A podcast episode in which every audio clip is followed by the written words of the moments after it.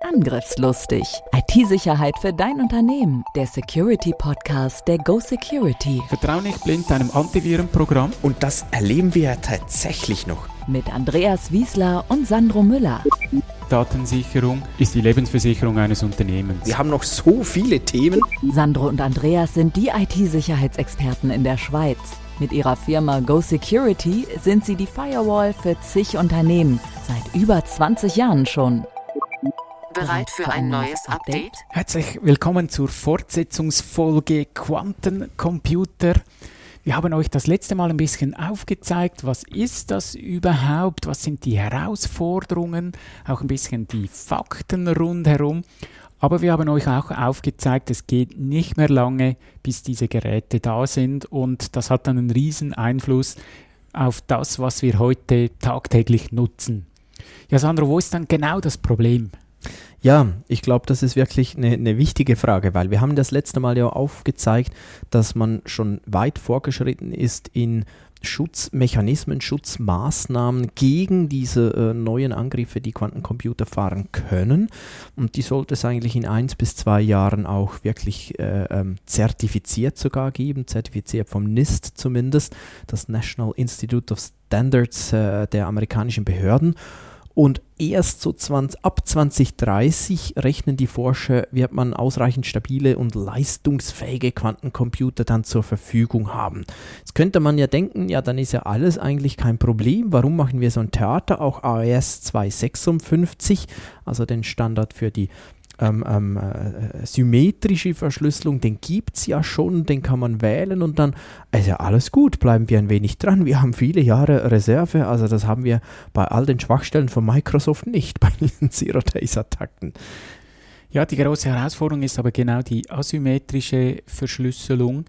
Da, da, arbeitet man mit Primzahlen, mit riesigen Primzahlen. Wir sprechen da von 1024 Bit, sogar 2048 Bit. Also das sind riesengroße Zahlen. Und diese Technik beruht eigentlich darauf, dass ich nur mit riesigem Aufwand überhaupt diese Primzahlen wieder ausrechnen kann, um das Ganze zu knacken.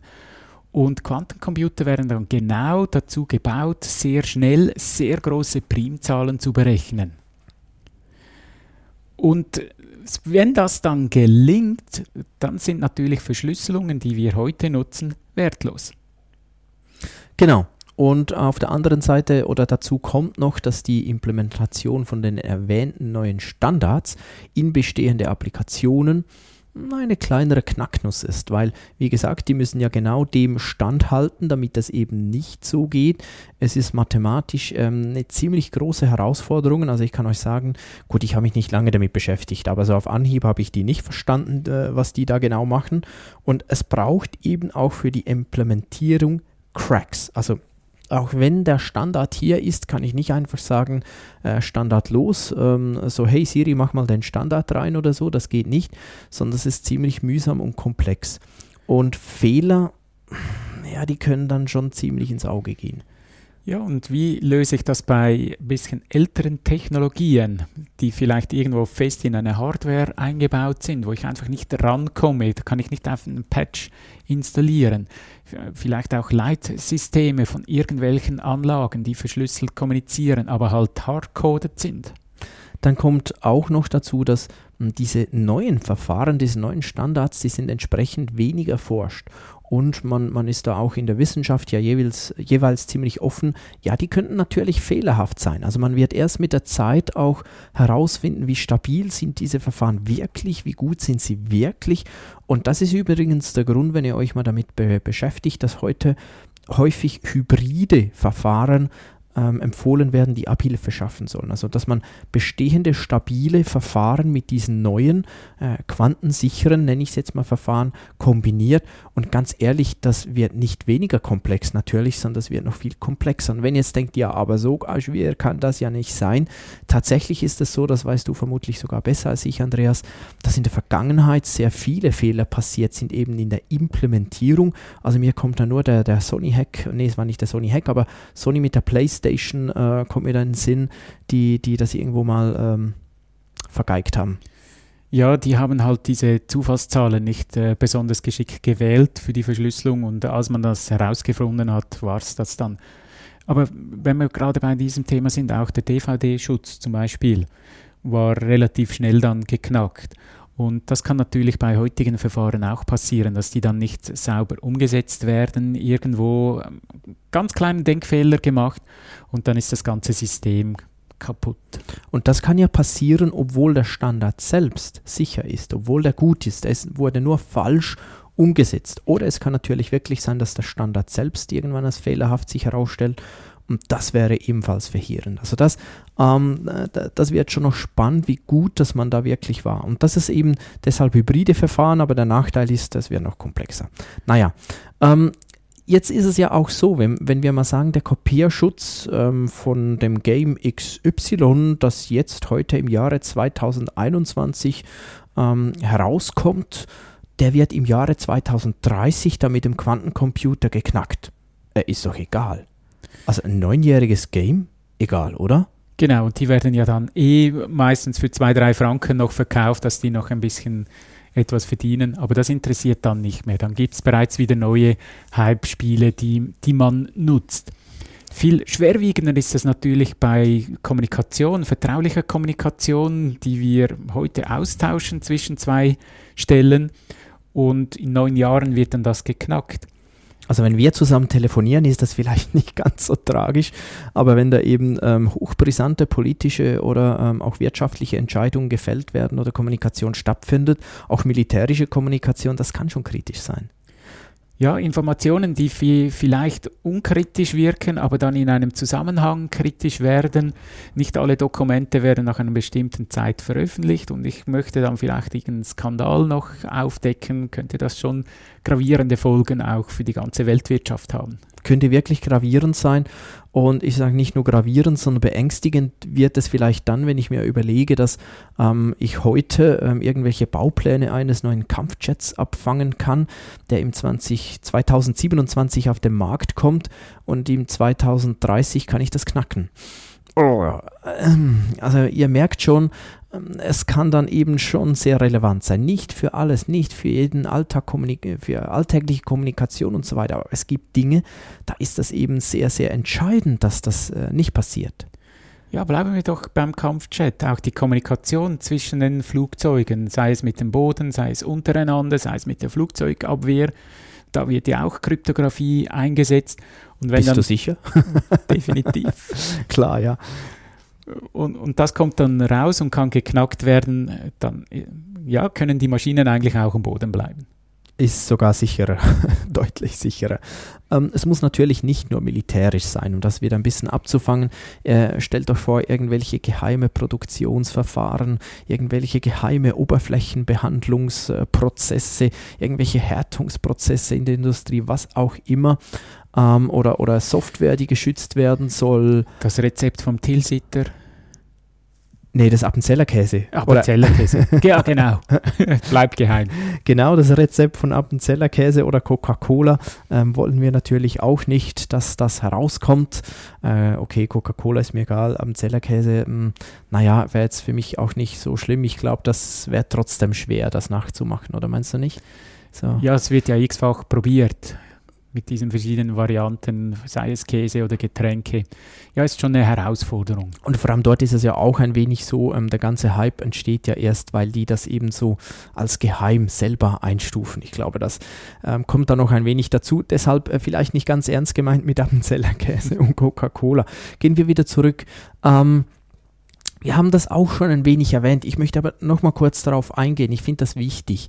Wir haben ja erwähnt, dass die symmetrische Verschlüsselung ähm, eigentlich nicht so gefährdet ist durch, durch Quantencomputer, zumindest ist das der heutige Wissensstand, weil sie das gar nicht so gut können, die Quantencomputer, und es reicht eigentlich AES 256 zu verwenden, dort wo ich das nicht eh schon mache, das wird häufig schon verwendet, aber wo ich noch AES 128 oder was äh, äh, Äquivalentes habe, einfach auf dieses AES 256 und schon ist es gut. Naja, aber die Andreas. Daten selber natürlich schon, aber irgendwie muss da ja auch der Schlüssel ausgetauscht werden im, im Vorfeld und das wird halt äh, sehr häufig asymmetrisch gemacht. Und ja, also ich wollte nicht alles gut ins Wort fallen. Wenn ich ähm, jetzt eben, als ich das, wenn ich das heute abfange, sagen wir so, ich fange heute diese Kommunikation ab, will die 2030 knacken. Und wenn ich eben den Schlüsselaustausch auch aufgezeichnet habe, dann kann ich auch AES eine Million nehmen. Das nützt mir nichts, weil diesen Schlüsselaustausch, den kann ich eben dann aufknacken. Und das ist ähm, äh, nicht, wir gehen jetzt nicht weit in die Details, aber nur um ein wenig zu zeigen, dass es eben komplex ist und dass man da nicht einfach so innerhalb von drei Minuten sagen kann, interessiert mich nicht, betrifft mich nicht. Und gerade der Schlüsselaustausch, da gibt es äh, spezielle äh, Programme, die genau das aufzeichnen und für später archivieren. Und dann ist das ein, ein, ein, kurzes, ich muss ja dann nur eine einzige Zahl herausfinden und kann dann probieren, wo wird dieses Kennwort überall verwendet. Und vielleicht sitzt, jetzt, sitzt ihr jetzt da oder, oder äh, steht oder liegt oder was auch immer und denkt, ja, ist aber schon krass. Warum höre ich eigentlich heute und vor zwei Wochen mit der ersten Folge zum Thema, warum höre ich das erste Mal wirklich so von dem Thema? Also das ist ja schon wichtig und da muss man unbedingt was machen. Ja, also es ist natürlich schon so, große Konzerne, die haben heute schon ganze Abteilungen auf die Thematik angesetzt. Ich meine, klar, die sind auch träge dann in der Umsetzung, aber die, die, die beschäftigen sich sehr intensiv mit dem Thema, was muss ich heute tun, um im 2030 noch sicher zu sein. Ja, und das ist halt so ein Freak-Thema. Was interessiert mich so futuristisch aussehende Dinge? Es sieht ja aus wie äh, zurück in die Zukunft, dieses Auto, äh, es, es raucht und hat Elektronik drin, das interessiert mich doch nicht. Und trotzdem ist es sehr wichtig, dass wir uns heute eben mit dem auseinandersetzen. Auch für Entwickler ist es übrigens sehr, sehr wichtig, Softwareentwickler. Ähm, man spricht da heute von diesem Schlagwort Kryptoagilität. Was ist damit gemeint? Du hast es schon angesprochen, Andreas, dass wenn eben was hardcoded ist oder, oder ähm, so implementiert, dass es nicht einfach ausgewechselt werden kann. Und genau das soll ändern. Genau, man muss versuchen, dass man solche Verschlüsselungsalgorithmen schnell wechseln kann, dass ich nicht abhängig bin nur von einem einzigen Verfahren, sondern wenn ich merke, da ist was nicht mehr gut, dass ich das sehr schnell ersetzen kann. Genau. Und ja, genau deshalb, äh, obwohl das im ersten Moment so scheint, ja, das ist ja gar nicht so, A, ist es noch lange weg, B, sind wir doch, äh, wir haben diese neuen Standards, die kommen ja und die kommen früh genug. Ja, es kann eben schon oder macht Sinn, dass wir uns jetzt so früh wie möglich quantenfit machen und uns einfach mal mit dem Thema beschäftigen, zumindest wenn Verschlüsselung für uns etwas Wichtiges ist. Ja, und das ist heute doch an, an vielen Orten, sei es bei der Kommunikation per Telefon, da schauen wir auch, dass sie end-zu-end -end verschlüsselt ist, sei es Daten in Datenbanken, sei es meine Passwortdatei, die irgendwo liegt. Also wir haben sehr, sehr viele Berührungspunkte mit Verschlüsselung. Und genau deshalb macht es wirklich Sinn, diese Risiken zu kennen, die ähm, in nächster Zeit zu analysieren und dann auch zu entscheiden, wo muss ich handeln und wo vielleicht auch tatsächlich nicht. Ja, sich mit den möglichen Maßnahmen und Korrekturen jetzt schon auseinanderzusetzen. Lieber jetzt ähm, vorbereitend agieren, als dann im Nachhinein reagieren zu müssen und sehr schnell etwas hinzu äh, bauen, das dann vielleicht nicht durchgängig korrekt ist. Schreib dir das auf die Festplatte. Der Quantencomputer kommt vermutlich noch vor dem Weltuntergang. Gehe ich mit dir einig, Andreas. Der Quantencomputer stellt ein paar Dinge auf den Kopf, aber nicht alles. Kleinkriminelle werden noch lange keinen Quantencomputer nutzen können. Äh, Konzerne, Staaten sicherlich schon. Sich bereits jetzt langsam mit dem Thema auseinanderzusetzen, ist wichtig, wenn ich besondere Geheimnisse habe, die viele Jahre geheim bleiben sollten. Wenn ich Software entwickle und dabei mit Verschlüsselung in Berührung komme, Stichwort Kryptoagilität. Wenn ich langlebige Infrastrukturen betreibe oder baue, sei das äh, Industrial Internet of Things Geräte, ICS, Leitsysteme und so weiter. Ja, das war schon wieder mit Angriffslustig. Ich weiß nicht, wie es euch gegangen ist, aber ich fühlte mich teilweise ein wenig wie Sheldon Cooper. Wenn euch das aber gefallen hat, wenn das Thema cool war, dann schreibt uns das gerne auch. Schreibt es auch in die Kommentare. Wir freuen uns über gute Bewertungen. Und wenn ich es noch nicht gemacht habe, dann abonniert doch den Kanal. Macht's gut, bis zum nächsten Mal. Danke, tschüss. Tschüss. Angriffslustig IT-Sicherheit für dein Unternehmen. Der Security Podcast der Go Security. Wie schütze ich mich vor Cyberkriminellen? Welche Passwörter sind sicher? Und was kann passieren, wenn ich gehackt werde? Bleib dran, abonniere jetzt den Podcast. Mehr Antworten gibt es in den nächsten Folgen mit Andreas Wiesler und Sandro Müller. Weitere Updates und Tipps auf gosecurity.ch.